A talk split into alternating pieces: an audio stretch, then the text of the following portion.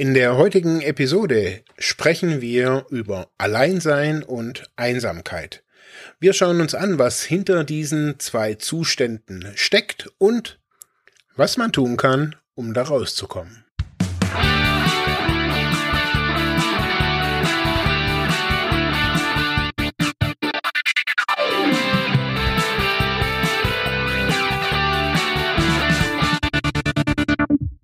Herzlich willkommen bei Freiheit ohne Druck. Schön, dass ihr wieder eingeschaltet habt.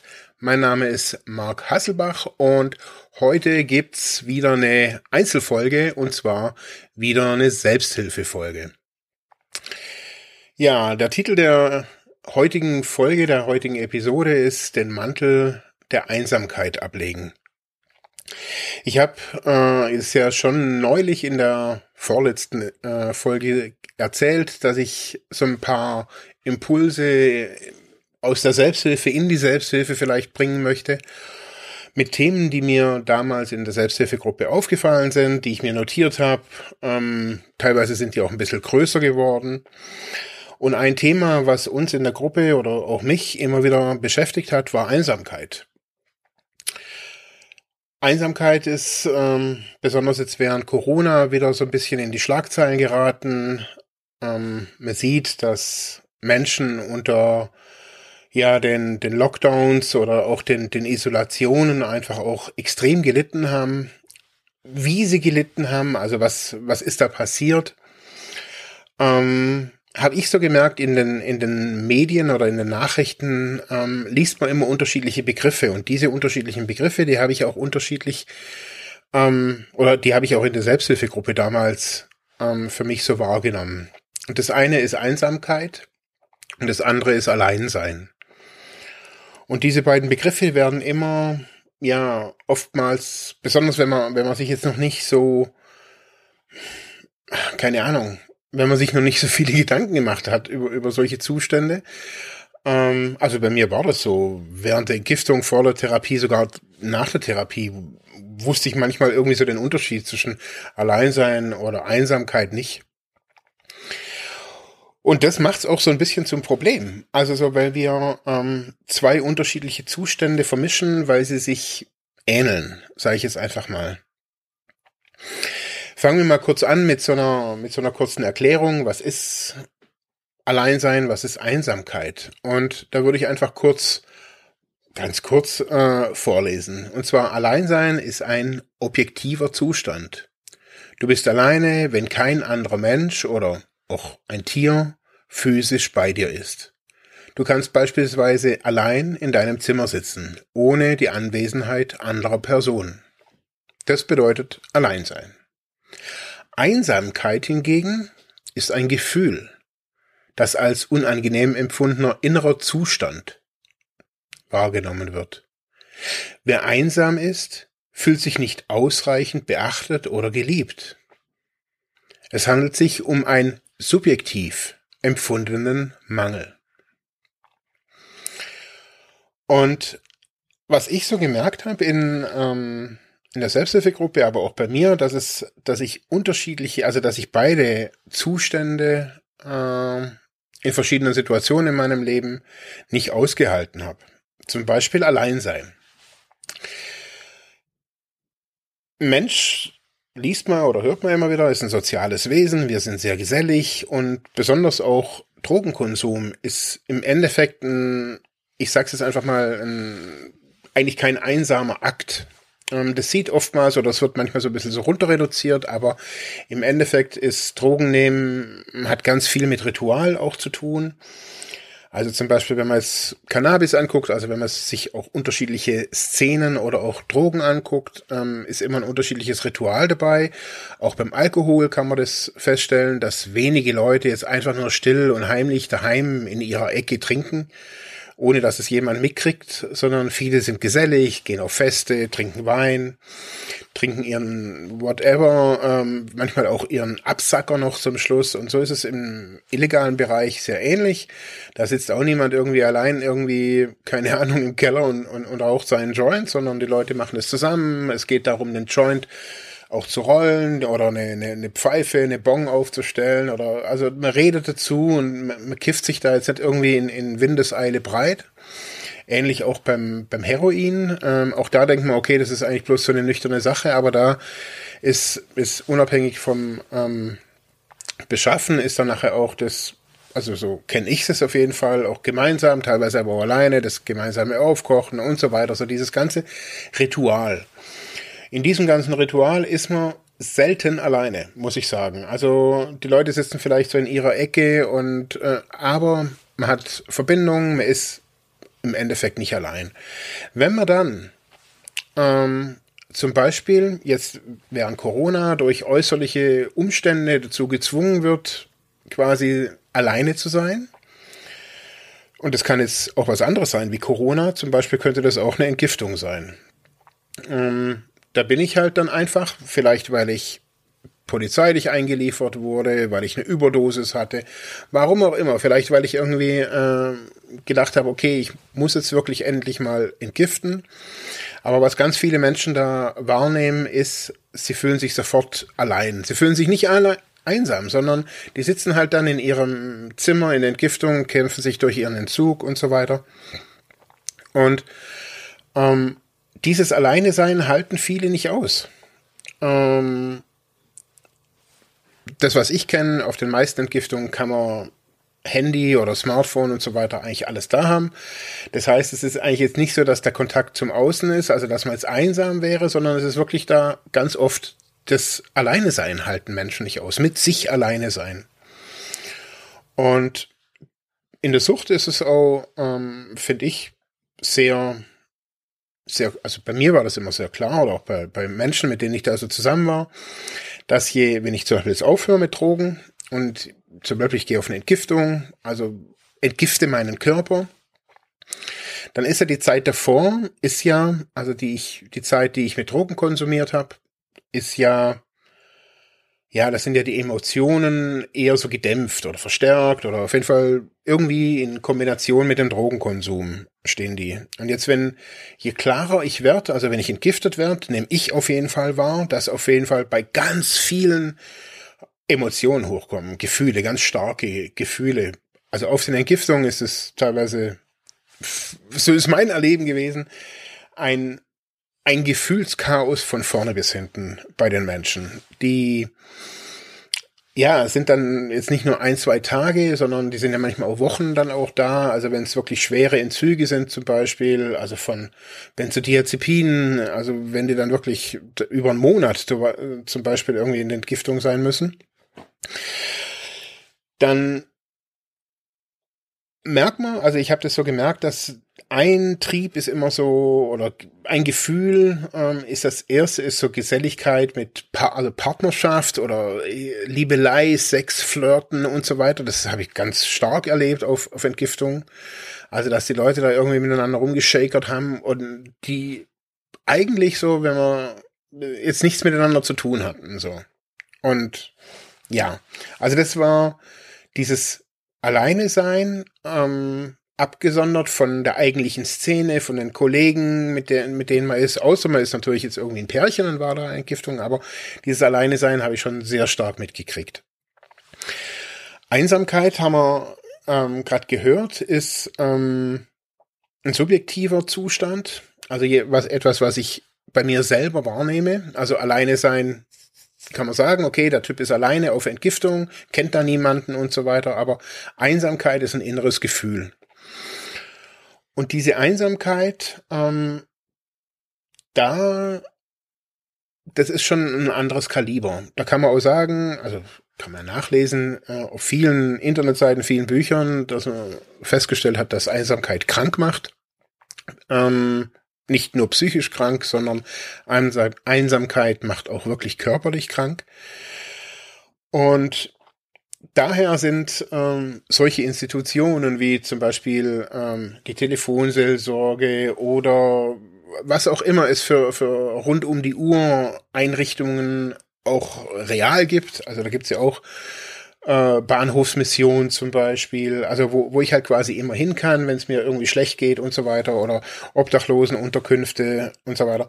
Das alles hilft erstmal gegen Einsamkeit. Obwohl das natürlich jetzt synonym ist, also man ist da vielleicht auch wieder allein in der Entgiftung, aber dieses Einsamkeitsgefühl, dieses, ähm, ja, was ich gerade vorhin so vorgelesen habe, nicht ausreichend beachtet oder geliebt zu werden, da muss ich sagen, so, dass bei mir die Einsamkeit und das haben auch wiederum viele auf den Entgiftungen erlebt, je nachdem, auf welcher Entgiftung sie waren, das muss man auch nochmal dazu sagen. Und ich glaube, das ist jetzt so eine Vermutung, dass sich daher auch die Leute schlussendlich immer wieder entschieden haben, in eine bestimmte Entgiftungseinrichtung zu gehen, weil sie eben beachtet wurden. Und in Einrichtungen, wo jemand nicht beachtet wurde oder sogar wirklich wie, ich sage es mal, wie Dreck behandelt wurde, habe ich auch schon hier erlebt. Ähm, da gab es dann auch wirklich, ich sage es nicht Aufstand, aber das wurde dann im, im, Personal gemeldet oder im Chef gemeldet und das, ähm, ich sage nicht, den haben sie gleich rausgeschmissen oder sowas, aber ähm, das ist was, was auch Menschenwürde ist, ähm, auch wenn man suchtmittelabhängig äh, ist, egal von welchem oder egal wie man ausgestaltet und in welchem Zustand man da hinkommt, man hat trotzdem ähm, noch eine Würde.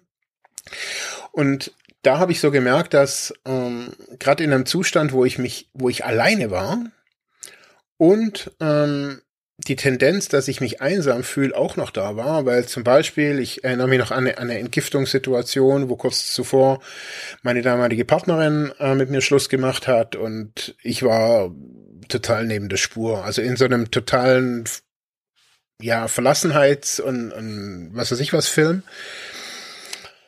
und da saß dann immer irgendwie ähm, so eine junge Mitarbeiterin. Also die war Krankenpflegerin, die saß zum Beispiel beim Essen immer wieder dabei bei uns oder kam dann auch so, also es gab ja auf der Entgiftung Leute, die auch nicht direkt gehen, äh, nicht direkt rausgehen durften, weil sie eben noch, keine Ahnung, Medikamente gekriegt haben oder Verdacht auf Krampfanfälle war oder was auch, was auch immer. Und diese Frau, also bei mir war das manchmal so, dass ich eben eine Zeit lang nicht raus durfte. Ähm, Gerade bei, wo ich stark auf Alkohol war, ähm, kriegt man, jetzt weiß ich schon gar nicht mehr, wie das Zeug hieß, irgend so Tablet, irgendwelche Tabletten, die dann runterdosiert werden, damit man eben keinen Krampfanfall bekommt vom Alkoholentzug. Und die saß, die Frau, die saß echt bald jeden Tag, saß die bei uns. Und die hat sich, ich sage nicht unsere Stories angehört, die war auf irgendeine Art und Weise war die immer positiv. Also die war jung, positiv und ist so ein bisschen so durch die, ich sage jetzt mal so ein bisschen durch die Gänge gehüpft. An, in Anführungsstrichen ist er nicht durch die Gegend gehüpft, aber die hatte so, ein, so, ein Leben, so eine lebensfrohe Natur. Und die saß immer wieder bei uns am Tisch und mir hat es, mir hat diese Frau die Einsamkeit genommen. Also die, die hat mir das Gefühl gegeben, sie hört mir zu, aufmerksam zu, und ich sage nicht, sie hat mir jetzt das Gefühl gegeben, geliebt zu sein, aber ähm, beachtet und geachtet zu werden. Ähm, und da muss ich sagen, ich war später, muss ich kurz dazu sagen, ich war später, ein, ein halbes Jahr später, so was war ich da nochmal auf der gleichen Station. Und da hatte ich das mit einem, oh, mit einem Mitarbeiter. Ähm, den, den ich da auch immer wieder getroffen habe. Und zu dem habe ich gesagt, hey, diese eine Frau, die dann auf einer anderen Station war, habe ich gesagt, das kostet doch nichts, irgendwie zu uns dahinter zu kommen und, und sich da dazu, dazu zu setzen. Habe ich gesagt, man muss sich ja jetzt nicht den, den jeden Müll anhören. Habe ich gesagt, aber so eine schöne Geste, dass das Team sich mit dazu setzt und man ein bisschen mehr wert ist als nur die Medikamentenausgabe und die Standardgespräche.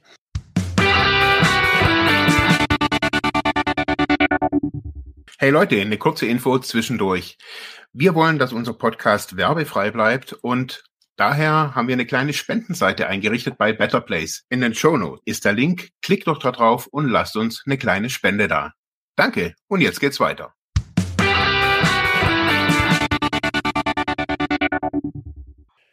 Und wenn man da jetzt so weitergeht, bei mir war das dann später auch der, in, in, in der Therapie war das eigentlich so das genau, genau das Gleiche, dass ähm, mir die Menschen, die, die da waren, ähm, irgendwie geholfen haben, zum einen nicht alleine zu sein. Also ich hatte da, gerade auf Therapie war es schwer alleine zu sein. Manchmal musste ich alleine sein, aber an sich habe ich da gelernt, alleine zu sein. Und auch habe ich da gelernt, mit Einsamkeit umzugehen. Und zwar war, waren da zwei Therapeuten, zwei Männer, die mich auf ganz unterschiedliche Weise da in diese Einsamkeit hingeleitet haben. Und zwar wie so ein, ich sage jetzt mal, wie jemand, der durch, durch eine dunkle Höhle geht. So haben, also anders kann ich es nicht begleiten, äh, beschreiben. Immer wieder haben, haben die mich irgendwie halt gefragt. Also so, ja, was, was da dahinter steht und, und ich soll da reingehen in diese Einsamkeit und, und ich habe damals immer gedacht, boah, hey, da passiert, also das Ding frisst mich auf, diese Einsamkeit. Ich, das ist so ein Zustand, den, den ich nicht haben will. Und schlussendlich mit dem einen bin ich immer irgendwie auf meiner Terrasse gesessen, da in, in der Therapieeinrichtung und habe geraucht und, und, und Kaffee getrunken oder irgendwas. Auf jeden Fall habe hab ich immer geraucht und habe erzählt und habe ihm zugehört. Und er hat mich da immer wie, wie in so einer geführten Meditation mit wachen Auge durchgeleitet. Durch meine, in meine Einsamkeit hinein. Also er hat mir gesagt, wir gucken uns jetzt diese Einsamkeit an, was da dahinter steht. Oder was die ist. Und ich hatte damals so immer so ein, so ein Bild. Ich gesagt, so für mich ist das wie so ein, nicht wie ein schwarzes Loch, diese Einsamkeit, sondern wie so ein, wie so ein dunkler schwarzer Drache der, wenn ich den anguck, wird der wach. Und das war total verrückt, so für, für mich da auch, so mich da, mich da durchzuleiten, so wie ich da, ähnlich wie diese Geschichte oder wie ich jetzt gerade angefangen habe mit, mit der Höhle, dass ich da von einem durchgeleitet oder von, von einer Person durchgeleitet werde, die den Weg kennt und ich sehe nichts und keiner hat eine Lampe dabei, nur die Person kennt den Weg und weiß, was am Ende dieser Höhle ist. Und genauso habe ich mich gefühlt während, während dieser, beide Männer haben das auf unterschiedliche Ebenen, auf unterschiedlichen Arten gemacht. Aber beide haben das gemacht und sie, schlussendlich haben sie mir das Gefühl gegeben, sie sind, also sie sind da, wenn dieser Drache kommt. Ähm, das ist, mag vielleicht jetzt irgendwie so ein psychotherapeutisches Verfahren sein. Ich will das jetzt irgendwie gar nicht irgendwie sagen, hey, macht das jetzt irgendwie mit euren, mit euren Freunden oder Nebennachbarn oder sonst irgendwie. Ich will nur sagen, dass es in so einer geschützten Umgebung wie in einer Therapieeinrichtung das für mich zum Beispiel damals möglich war, in solche speziellen Punkte der Einsamkeit reinzugehen und das habe ich oder so verstehe ich oder verstehe ich heute noch Therapie, dass ich an solche brisanten, für mich super unangenehmen Punkte hingehen kann und da eine Person oder Personen außenrum sind und mich auf einer Ebene auffangen.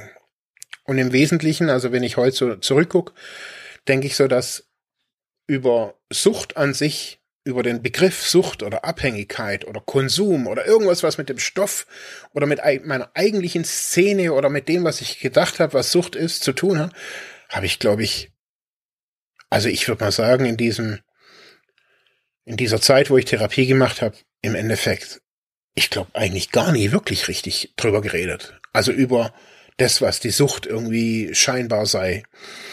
Hingegen über solche Themen, Einsamkeit, wo man eigentlich nicht denkt, äh, dass die zur Sucht gehören, aber Einsamkeit, genauso wie gewisse traumatische Erlebnisse, ähm, haben viele Menschen im Suchtbereich. Und das fand ich so das, das Tolle. Und jetzt komme ich eigentlich eher so dieses, ähm, ja, zu diesem Mantel ablegen der Einsamkeit. Da merke ich so, ähm, ich habe meinen Mantel der Einsamkeit abgelegt durch nach meiner Therapie, viele Jahre nach meiner Therapie, mit der Selbsthilfegruppe. Ähm, das ist auch manchmal so ein bisschen verfänglich, wenn man sich dann natürlich auch in so eine neue Gemeinschaft begibt, ähm, man sich da erstmal nicht kennt. Aber ich habe gemerkt, so dass einmal in der Woche bin ich, das war immer Donnerstagabend, 18.30 Uhr bis 20 Uhr war unsere Selbsthilfegruppe.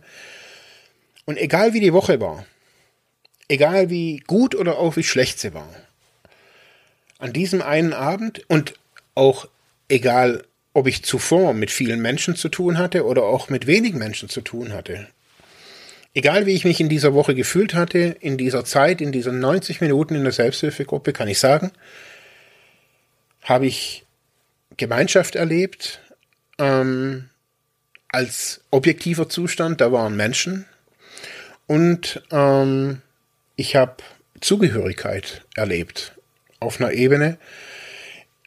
Ich konnte in dieser Zeit, in diesen 90 Minuten, immer nur kurz, ein paar Minuten über mich selber sprechen, konnte über genau diese, also wir konnten über wirklich also eben, ich habe gesagt, hey, ich fühle mich manchmal einsam, obwohl ich irgendwie, ja, keine Ahnung, mit vielen Leuten zu tun habe. Und so haben wir über die Themen halt irgendwie geredet. Die einen haben dann auch erzählt, ja, sie sind auch einsam. Und der eine hat erzählt, hey, ich bin schon 24 Jahre verheiratet und bin schon dauerhaft einsam und so weiter. Also so, und man fühlt sich dann irgendwie so gemeinsam einsam, sage ich jetzt einfach mal. Ähm, und löst sich so im, im Zuge dessen, habe ich so das Gefühl, löst sich so ein bisschen so auch so diese, diese Einsamkeit auf, wenn man sich verbunden fühlt auf einmal, wenn man Genauso wie man merkt, hey, boah, die anderen haben auch so eine harte Story wie ich oder auch so eine komische Story oder auch so eine schräge Story, haben die gleichen Fragen wie ich. Für mich war es so, oder für mich ist es heutzutage noch so, dass in diesen 90 Minuten, wo man da unter sich ist, wo man weiß, dass diese Themen, die man da spricht, die nicht an die Öffentlichkeit kommen, ähm, ja, ich kann da einfach loslassen. Und ich kann auch loslassen von meiner Einsamkeit. Ja, das ist das Tolle an, an Selbsthilfegruppen, finde ich auch nach wie vor. Und ähm, vielleicht würde ich ganz zum Schluss jetzt gerne noch so ein vielleicht so ein Fazit ziehen. Ja, wie wie wie kann man ähm, diesen Mantel der Einsamkeit ablegen? Vielleicht auch ohne eine Selbsthilfegruppe. Was was kann man tun? Was kann man für sich persönlich tun? Ich glaube, dass man muss sich erstmal klar werden, dass dieser Zustand ein, ein, persönlicher Zustand ist, der in einem stattfindet. Diese Einsamkeit. Das ist ein Gefühl, ein extremes Mangelgefühl, Einsamkeit. Und ich habe so gemerkt, so in, in, in meinem Leben, so wenn, wenn man ein Thema hat und sich drin nicht auskennt und nicht weiß, wie man, wie man hingeht, ähm, hat ich habe vor ein paar Jahren oder vor vielen, vielen Jahren habe ich ein Buch gelesen, da stand drin, auch, da stand auch drin, wie, wie kriegt man da so Zugang zu sich, zu seinem Inneren, wie, wie kriegt man Zugang? Und ein Bild ist, wie kriegt man Zugang in zum Beispiel in einer fremden Kneipe, in einer fremden Bar. Ich bin in einer fremden Stadt und ich möchte, ich gehe jetzt in eine Bar. Wie lerne ich da jetzt irgendwen kennen? Sagen wir, ich setze mich da an die Bar, unabhängig davon, ob ich jetzt Alkohol oder kein Alkohol trinke, sagen wir mal, ich trinke jetzt mein, mein, mein Saftschorle, ist ja auch legitim. Und da sitzt eine Person, eine Frau, ein Mann, egal mit wem, äh, egal wer. Und mit der Person versuche ich jetzt Konversation zu treiben. Was spreche ich? Spreche ich da gleich von meinem Innersten, von meinen großen Problemen und Nöten? Spreche ich da von meinem Beruf, was ich bin? Wie fange ich solche Gespräche an mit Fremden? Und ich finde genau das ist was, was man wirklich cool als Einzelperson wirklich üben kann. Äh, mit fremden Menschen Gespräche anfangen. Und man wird relativ schnell merken, dass man eigentlich nur über Oberflächliches redet. Ich habe das mal eine Zeit lang gemacht. Ich habe mich manchmal so, gerade an Bahnhöfen habe ich mich dann, da gibt's ja manchmal so Restaurants oder so Schnelldinger so, wo man so einfach so wie an so einer Bar sitzt und habe da mit wildfremden Leuten auch Gespräche angefangen über keine Ahnung was. Eben. Belangloses. Und wenn man so anfängt, im Außen über lernt, auf wildfremde Menschen zuzugehen und lernt, ah, ich muss behutsam vorgehen, ich muss, kann nicht gleich irgendwie mit meinen großen Problemen oder mit den großen Fragen des Lebens ankommen und sagen, ja, hier wieder ist das Leben, ist Gott und bla bla bla. Das ist für eine erste Konversation oftmals ein bisschen zu viel. Und so würde ich auch diesen Weg ähm, des Ablegens des Mantels beschreiben, der Einsamkeit. Besonders jetzt gerade so, wenn wir sehen, dass Corona ähm, ja uns selbst Wirkung getragen hat, wenn, wenn wir merken, so, wir fühlen uns immer noch einsam, wir haben uns zurückgezogen über die Jahre jetzt oder über die Zeit von Corona, durch die Sucht zusätzlich natürlich auch nochmal. Was können wir tun? Und ich glaube, ein wichtiges Ding ist, dass man lernen muss, seinen Mantel nicht sofort abzulegen. Ich glaube, das ist wirklich ein großer Schritt.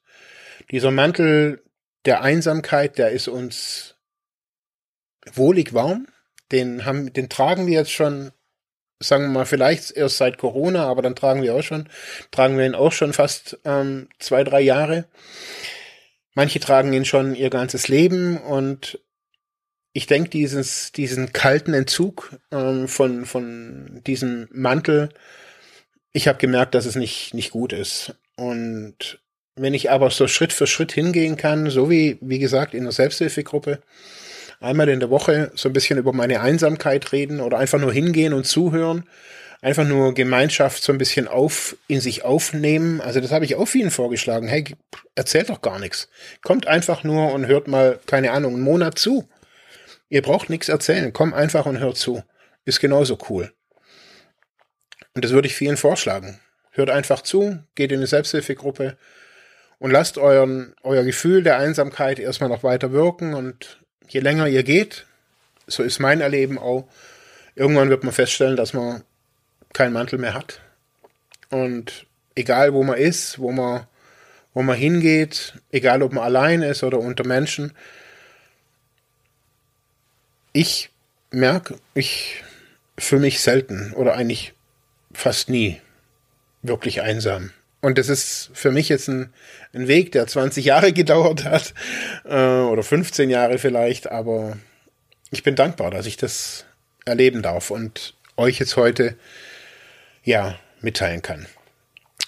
Ja, ich bin am Ende und hoffe, ich konnte euch ein bisschen mitnehmen in ja dieser halben Stunde oder fast halben Stunde. Ich würde mich freuen, wenn ihr unseren Podcast natürlich unterstützt, wenn ihr, wie vorhin gehört, ähm, entweder bei Better Place eure kleine Spende hinterlasst, wird uns wirklich freuen und auch natürlich helfen. Oder was uns genauso hilft, ist, wenn ihr unsere Episoden liked, kommentiert, uns schreibt, ähm, irgendwo bewertet auf Google, Spotify oder Apple Podcast. Das war's von mir. Bis nächste Woche. Ciao.